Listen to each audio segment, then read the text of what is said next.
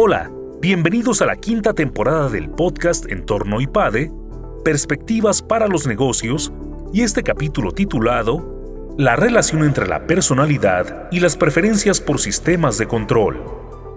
La personalidad y los sistemas de control están relacionados con los resultados de una empresa. En esta ocasión, Juan Romero McCarthy, profesor del área de control e información directiva, nos habla sobre su importancia en el medio corporativo.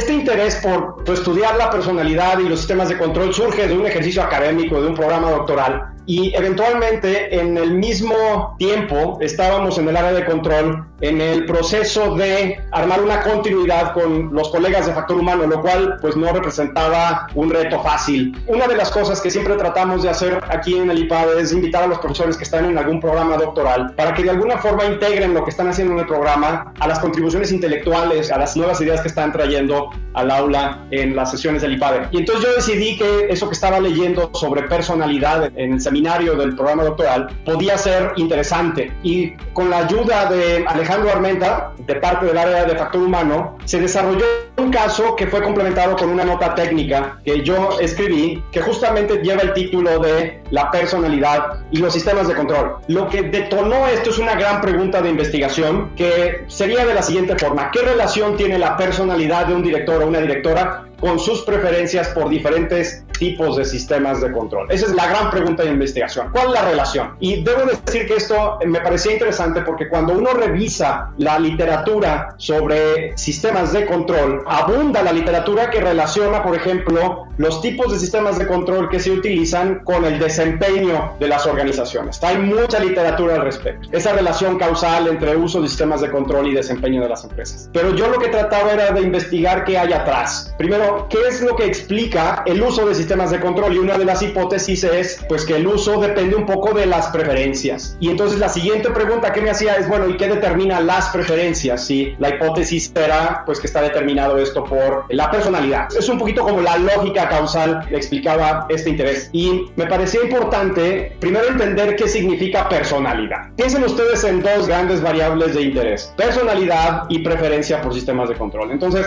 según la Real Academia de la Ley, la personalidad tiene ocho acepciones. La acepción número dos, que me parece la más pertinente, dice que la personalidad representa el conjunto de características o cualidades originales que destacan en algunas personas y que luego, sumándole la acepción número uno, hace que una persona sea diferente de otra y pueda ser distinguible. Entonces, personalidad se puede definir desde un punto de vista un poquito más académico como las características de una persona que explican patrones consistentes de sentimientos, pensamientos y comportamientos. Ahondando en el tema de la personalidad, resulta que si alguno de ustedes se ha metido alguna vez en este tema de la personalidad en la literatura de la psicología organizacional, es muy probable que se haya topado con un concepto que se conoce como las grandes cinco o the big five. Y parece ser que la literatura sobre personalidad en psicología organizacional tiende a converger alrededor de ese modelo. Y básicamente lo que dice ese modelo es que la personalidad de una persona se puede perfilar en función de cinco grandes factores. La O de Ocean se referiría al factor de personalidad denominado openness to experience o en español apertura a la experiencia. Esa es la O.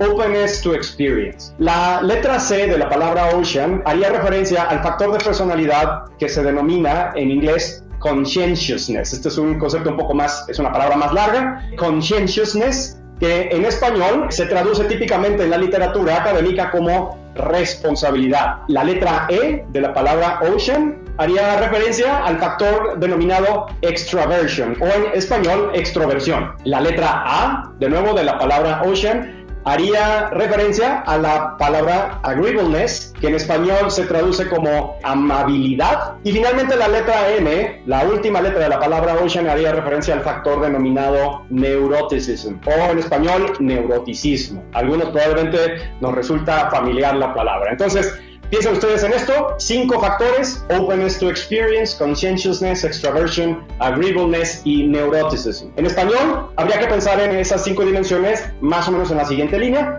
apertura a la experiencia, responsabilidad, extroversión, amabilidad y neuroticismo. Y básicamente lo que plantea el modelo de las cinco grandes es que absolutamente todos tenemos algo de estas cinco características, pero los tenemos de alguna forma perfilados de forma distinta. La gran ventaja de esta definición académica de personalidad es que viene aparejada de una herramienta validada para medir esa personalidad. Vale la pena simplemente comentarles rápidamente cómo es que se define cada una de estas cinco grandes dimensiones de personalidad. La apertura a la experiencia está asociada con la originalidad y la apertura de mente. Describe la amplitud, la profundidad, y la complejidad de la vida mental y el nivel de experiencia de vida de un individuo. La responsabilidad está asociada a la restricción y el control del impulso. Describe el control de impulsos prescrito por la sociedad que facilita el comportamiento orientado a la acción y al resultado, tal como pensar antes de actuar, postergar la gratificación, seguir normas y reglas, planear, organizar y priorizar actividades. Extroversión, creo que no hace falta explicarlo demasiado, tiene que ver con esa energía y ese entusiasmo y que está asociado a ese acercamiento energético hacia el mundo social. Hay personas mucho más extrovertidas que otras. Y finalmente el neuroticismo, que luego, luego tiende a brincarnos un poco el concepto, está asociado a una emocionalidad negativa y no es raro encontrar que se considera sinónimo, por ejemplo, de nerviosismo. Todos tenemos un poco de estas cinco dimensiones, solo que lo expresamos algunas más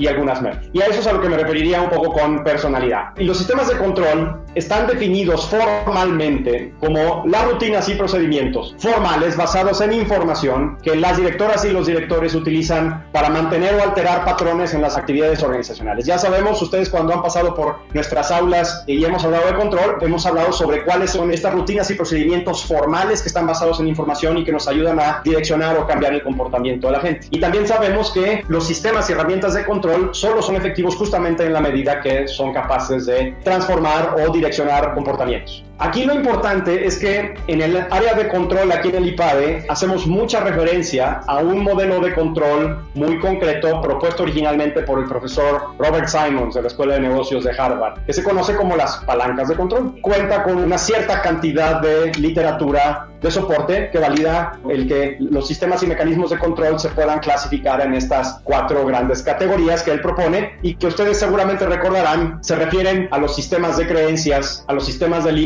a los sistemas de control interactivo y a los sistemas de control diagnóstico. Los sistemas de creencias representan ese conjunto explícito de definiciones organizacionales que la alta dirección comunica formalmente y que refuerzan sistemáticamente para proveer valores básicos, propósito y dirección para la organización. Los sistemas de límites son declaraciones explícitas que están incorporadas en sistemas formales de información que definen y comunican riesgos específicos que deben ser evitados. ¿Dónde encontramos expresiones típicas de los sistemas de límites? Pues las encontramos, por ejemplo, en cosas como códigos de conducta o como sistemas de gestión de riesgos, ¿no? En donde se definen ciertos límites o ciertas referencias psicológicas que tenemos que tomar en cuenta a la hora de tomar ciertos riesgos, etcétera. Los sistemas de control diagnóstico, por otro lado, son sistemas formales de información que la alta dirección utiliza para monitorear los resultados organizacionales. A mí me gusta decir que los sistemas de control diagnóstico son aquellos mecanismos que nos ayudan a identificar variaciones desfavorables. Eso me ayuda a mí a simplificar mucho el concepto. Todo lo que como directoras y directores utilizamos para identificar variaciones desfavorables, esos son sistemas de control diagnóstico.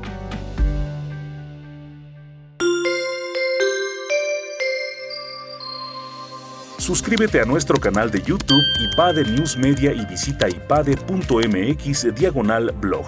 En este canal encontrarás videos, artículos e infografías relacionadas con el mundo empresarial de la actualidad y no olvides compartir este contenido. IPADE, The World Calls.